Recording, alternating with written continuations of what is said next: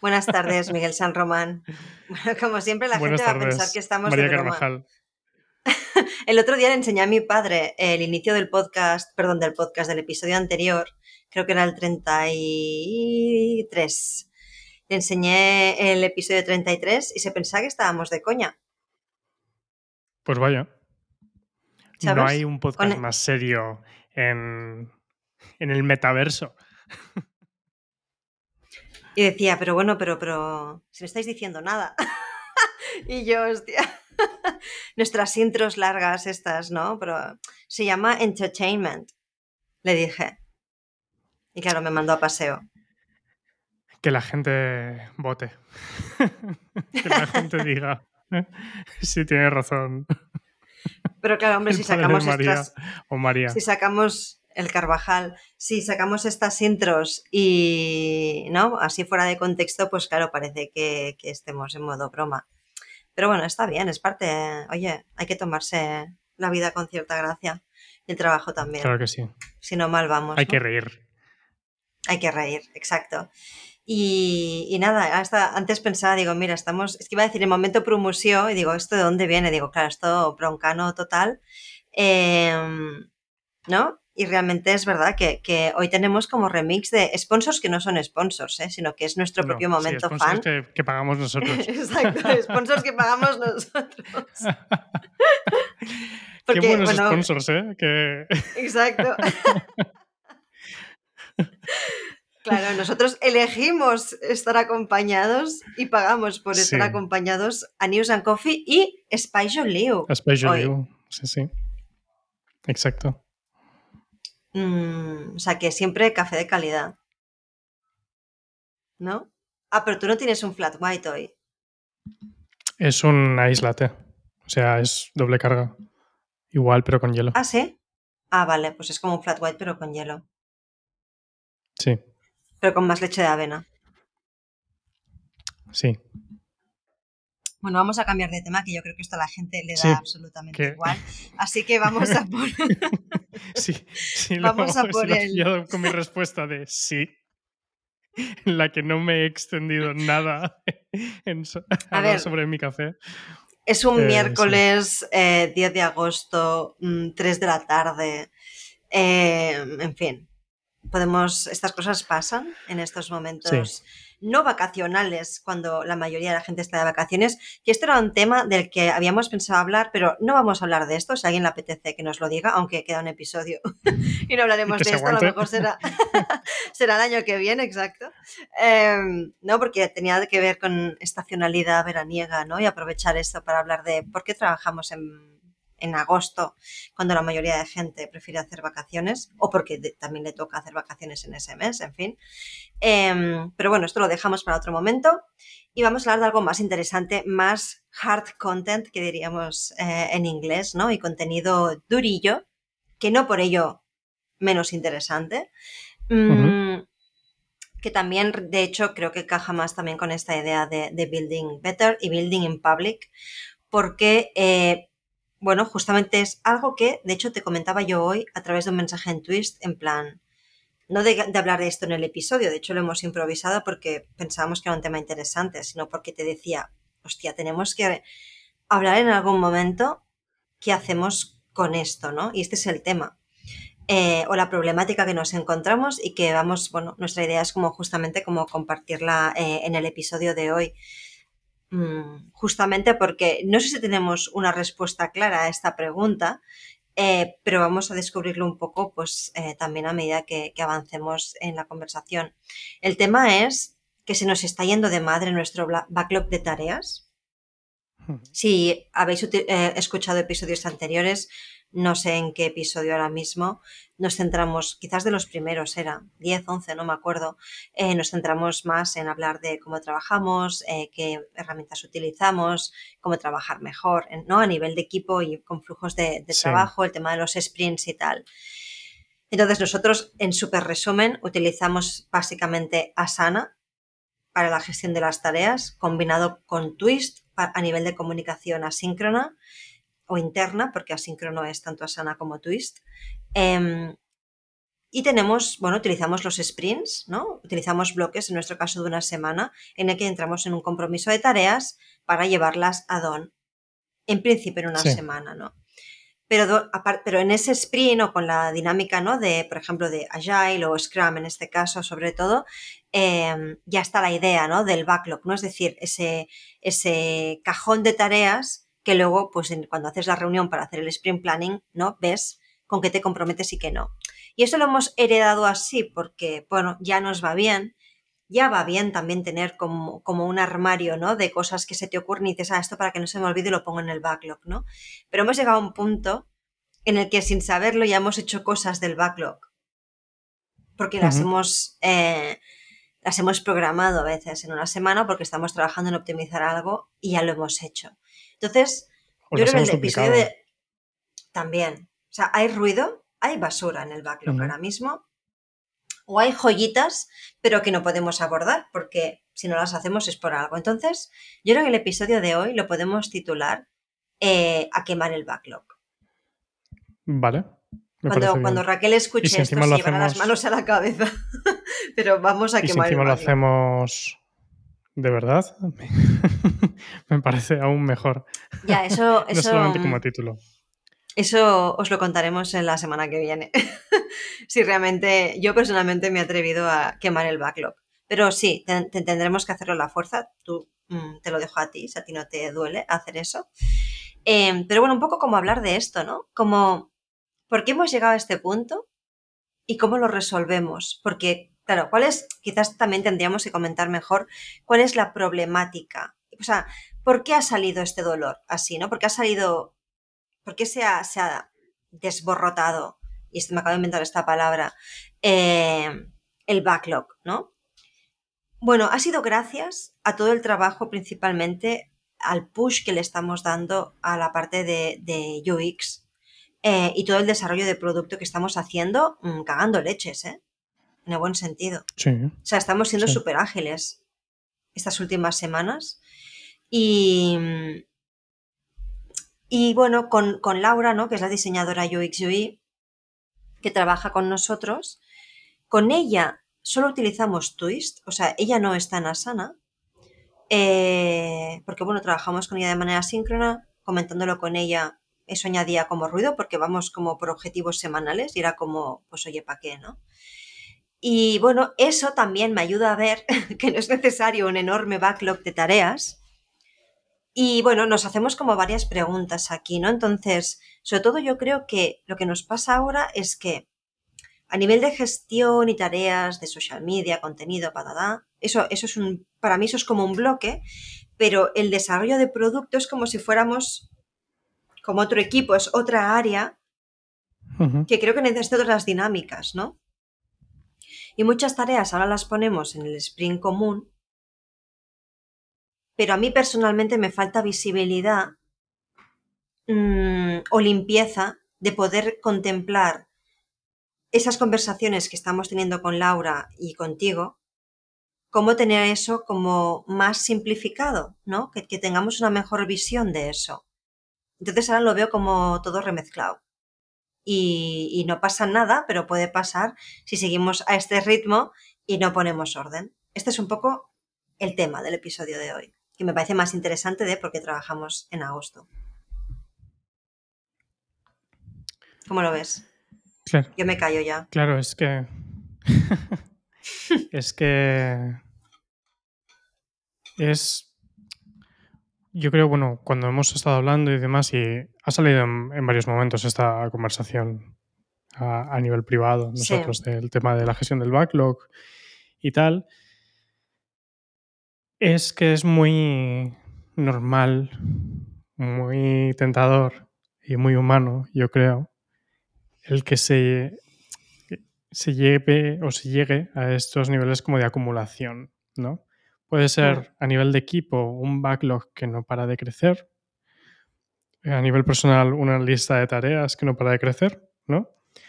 Y es una buena señal porque creo que eso señala que como equipo o como individuos estamos capturando las cosas, no estamos dejando que las cosas se queden en nuestra cabeza, lo cual es algo bueno. Pero, ¿qué pasa? Que hay veces que eso, esa capacidad de, yo creo, de orden, se convierte casi en una ansiedad por acaparar, porque no se nos vaya a olvidar, ¿no? Que uf, es que hay que hacer estas cosas. Sé que no tengo tiempo para hacerlo, ni hoy, ni mañana, ni dentro de tres meses, pero que no se me olvide, ¿no? Y es ahí donde yo creo que deja de ser operativo y es interesante el plantearse de repente el decir, claro, si hay algo que sé que no es mi prioridad hacerlo, no lo puedo decir, o sea, ni a nivel de negocio, em, ni de objetivos, nada. No puedo justificar hacer eso por delante de otras cosas. ¿Tiene sentido que lo esté traqueando? ¿Es realmente un objetivo que vale la pena tener ahí?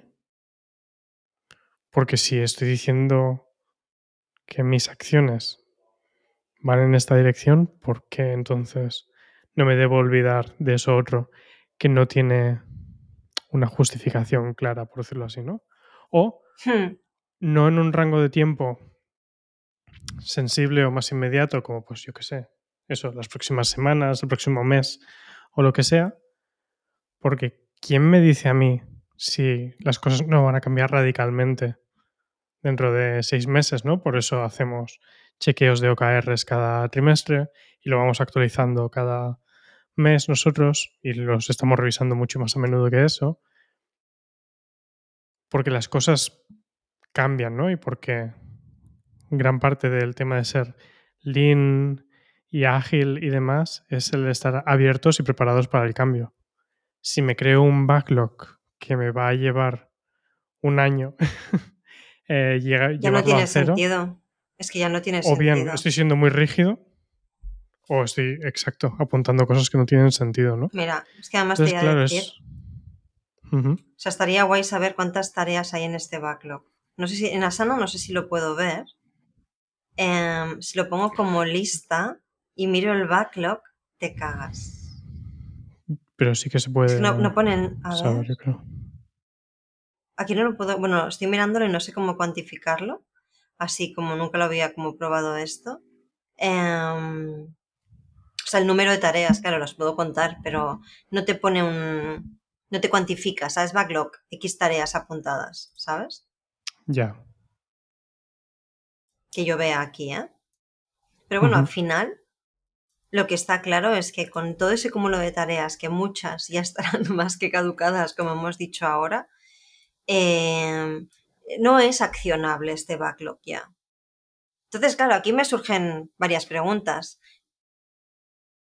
¿Cuál es el papel del backlog? ¿No? Sí.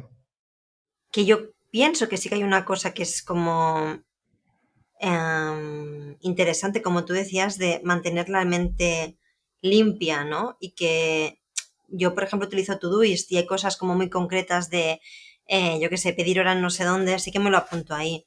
Pero hay otras cosas que sí que son tareas, a lo mejor para la semana que viene, Sí. o, una, o un imprevisto que surge, que yo pienso que para eso está el backlog, ¿no?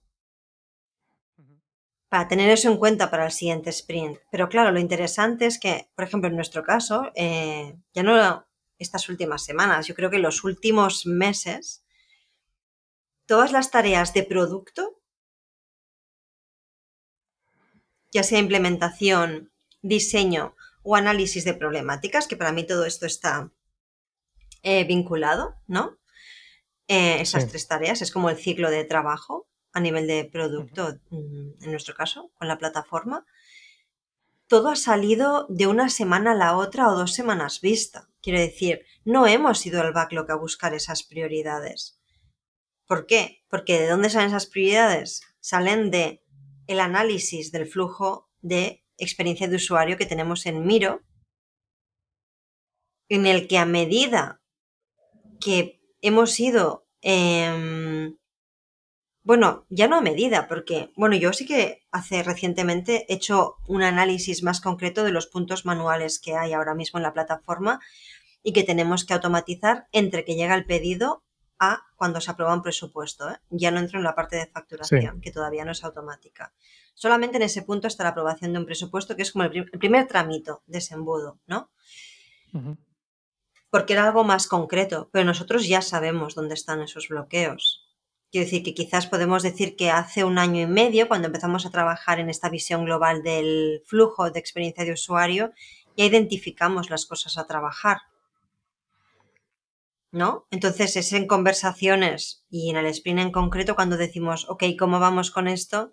Cojamos lo siguiente. Y junto con el tiempo de los OKRs, disculpa, ¿no? O sea, con esta cosa trimestral. Em, ay, perdón. Que como estoy con, con el micrófono así agarrado, me lío con el cable. No estoy acostumbrado. Em, hay dos temas aquí. Primero, antes de que se me olvide, me he hecho un conteo así, creo que, que es un número válido.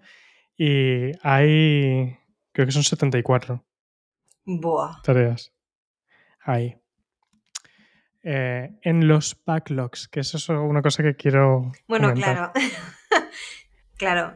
Sí. Es en esa evolución, lo que decía que era natural y demás, ¿no? El ir un poco como acumulando, porque mm, tenemos los ojos más grandes que la boca y, y, y está claro que te vienen más ideas que lo que eres capaz de hacer. y, es un proceso que se acelera Em, o sea, es normal que se genere un tamaño de backlog si estás capturando ideas. Em, es normal que se genere un tamaño así. ¿Qué pasa? Que entonces existe la necesidad de priorizar, ¿no? Y entonces es donde uno pues coge y selecciona y dice, no, es de todas las cosas, este conjunto es el realmente prioritario. Con lo cual voy a seguir voy a tener el backlog prioritario y el backlog normal. Que eso es lo que tenemos un poco ahora nosotros. Que es un poco lo que nos pasa ahora, ¿no? También hay una parte que es un poco diferente, porque hay un backlog prioritario de desarrollo de funcionalidades de la aplicación. Y el otro backlog es general de todo el equipo, marketing y demás. Pero bueno, igualmente pasa eso, ¿no? Porque también hay tareas de desarrollo en ese backlog normal.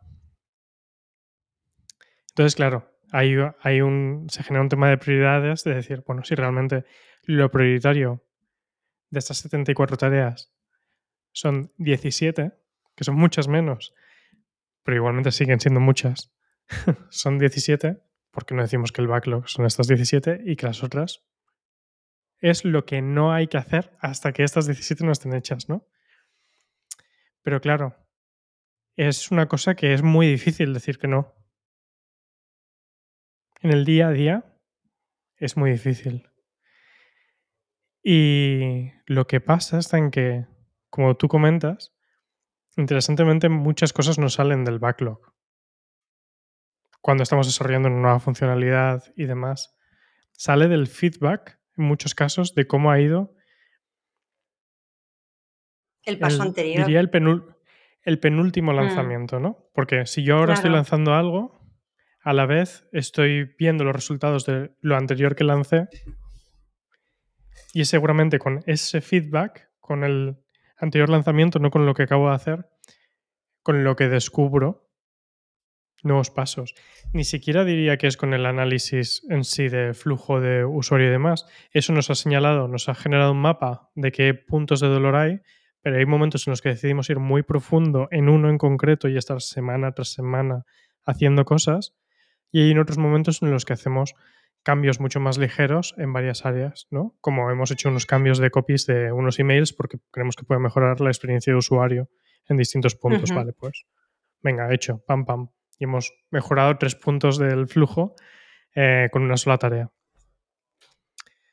Pero claro, entonces es que en realidad nos estamos basando en un proceso a la hora de desarrollar el producto como de, pues, de descubrimiento, de definición y de hacer una entrega respecto a eso. Y es ese flujo yo creo el que sobre todo nos genera las tareas importantes, los proyectos en sí que estamos desarrollando. Mientras que el resto es un poco más como lo... Pues eso, que no se nos olvide, ¿no? Pero si se olvida, ¿era realmente tan importante? Exacto. Y aquí viene un poco que esto aplica a Sana, Todoist o cualquier aplicación que quien nos escuche puede que utilice, ¿sabes? O sea, se trata de, esas listas de tareas que se acumulan. Al final pierde sentido. Sí. Yo, yo, yo misma ¿eh? en Todoist tengo cosas ahí que están desde el año pasado. ¿eh? Entonces, claro, aquí también lo que, con esto que tú comentas y, también por, aplicarlo a, otros casos, ¿no? De, otro tipo de estructuras de negocios, ¿no? De personas que nos estén escuchando. Em, yo creo que las personas, bueno, los equipos, ¿no? Que trabajen con producto em, y a medida que crecen, ¿no? Que se expande como esa red, ¿no? Esas áreas de actuación, de repente ven como dinámicas diversas, ¿no? Entre, por ejemplo, como puede pasar eh, con marketing, social media, ¿no? Y luego más a nivel de diseño y experiencia de usuario, ¿no? La parte más relacionada con el producto, no con el altavoz para que la gente encuentre el producto, sino con el producto en sí.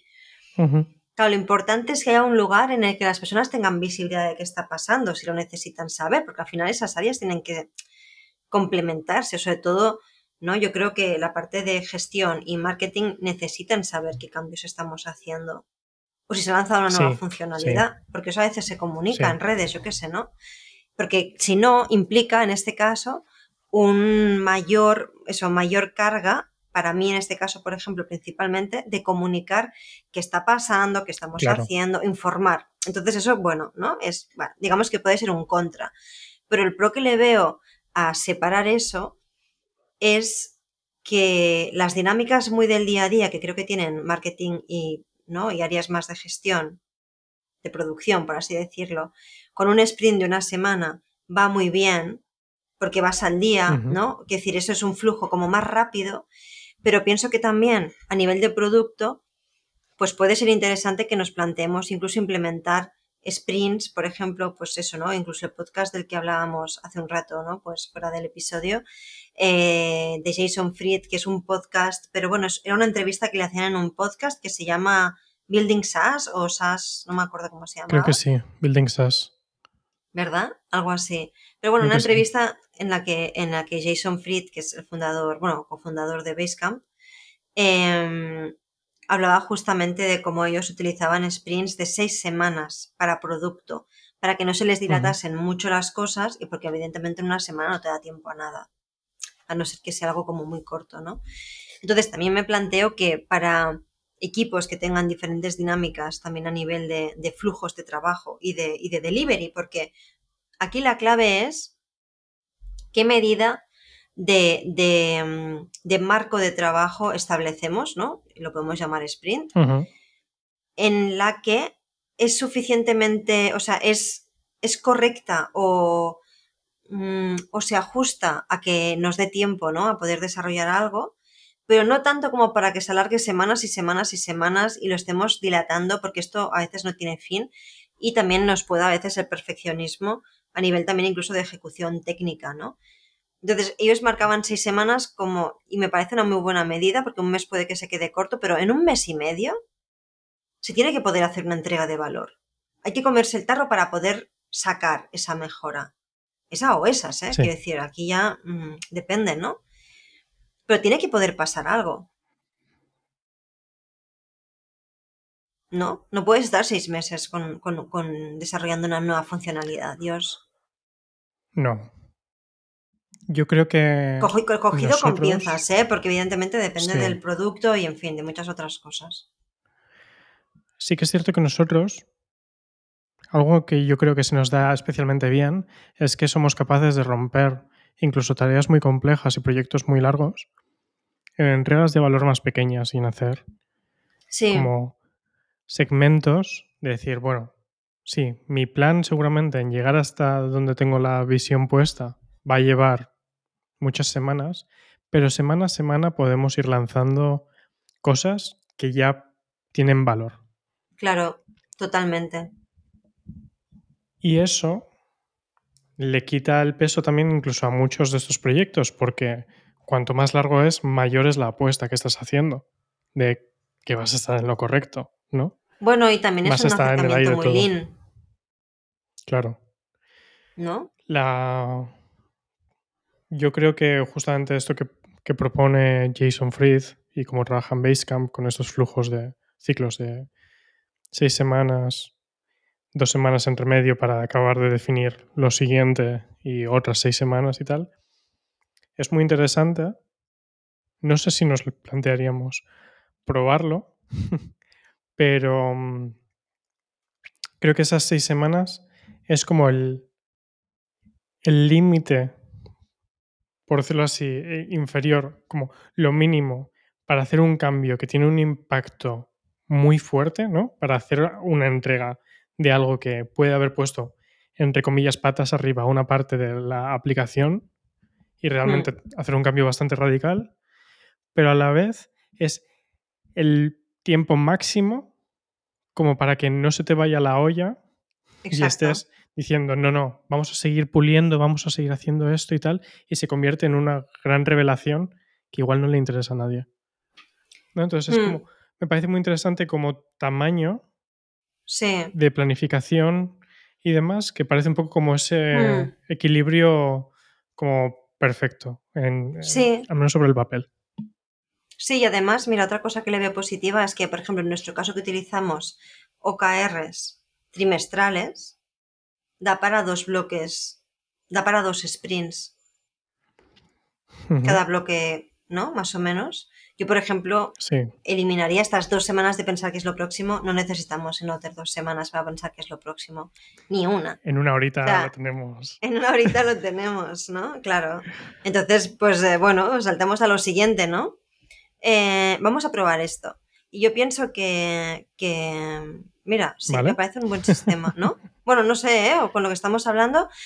Y de nuevo, ¿eh? Que, que espero también que sirvan estas reflexiones para gente que a lo mejor tenga un poco como... Es que a veces se hace un pupurri entre áreas. Sobre todo en equipos pequeños, por ejemplo, como el nuestro, es muy fácil quererlo meter todo en el mismo saco o ni siquiera plantearse separarlo. Ah, como somos cinco, como somos seis, vale la pena hacer, yo pienso, esta reflexión para establecer realmente los flujos de trabajo que cada dinámica de trabajo necesita, porque no tiene nada que ver eh, la dinámica de trabajo entre Laura, tú y yo, por ejemplo, con la parte de UX, que luego, pues, mi trabajo con Raquel o Ainhoa, que es de gestión y marketing y social media y tal y cual.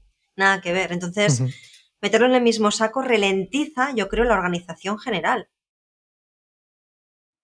Entonces, ¿no? Y- y creo que no potencia a la naturaleza de cada tipo de trabajo y el ritmo de ejecución que necesita No cada necesariamente. cosa. No, no. Hay cosas que sí que, pues eso. Si los cambios que estás haciendo están impactando siempre a las mismas personas, pues sí se convierte en una cosa mucho más, Hmm. más necesario que- estar unido. Sí. Hmm. Yo creo que puede ser interesante. Sí, yo pienso que mucha de la gente que nos escuche, ¿no? Personas que nos escuchen, posiblemente también serán equipos eh, pequeños y seguramente, ¿no? Ya- puede que sea diseño de producto y que diseñes botellas, yo qué sé, ¿no? También aplica porque Sí. hay una realidad muy de máquina del día a día, ¿no? Que es la gestión, el marketing, yo qué sé, estas cosas, ¿no? Que, que, que son quizás más ágiles a veces. Diseñar X puede ser, ¿no? Pero es que el diseño de producto y la logística del diseño de producto, ya sea una plataforma como Otter o el diseño de zapatillas, ¿no? Hay otras historias ahí metidas que son más lentas, o ne- necesitan un, ¿no? Desde que se prueba una cosa hasta que se acaba eso, es más, Sí. ¿no? Tiene una ventana diferente. Entonces, puede ser interesante cómo dividir estos dos niveles de tareas, ¿no? Tener dos proyectos en Asana.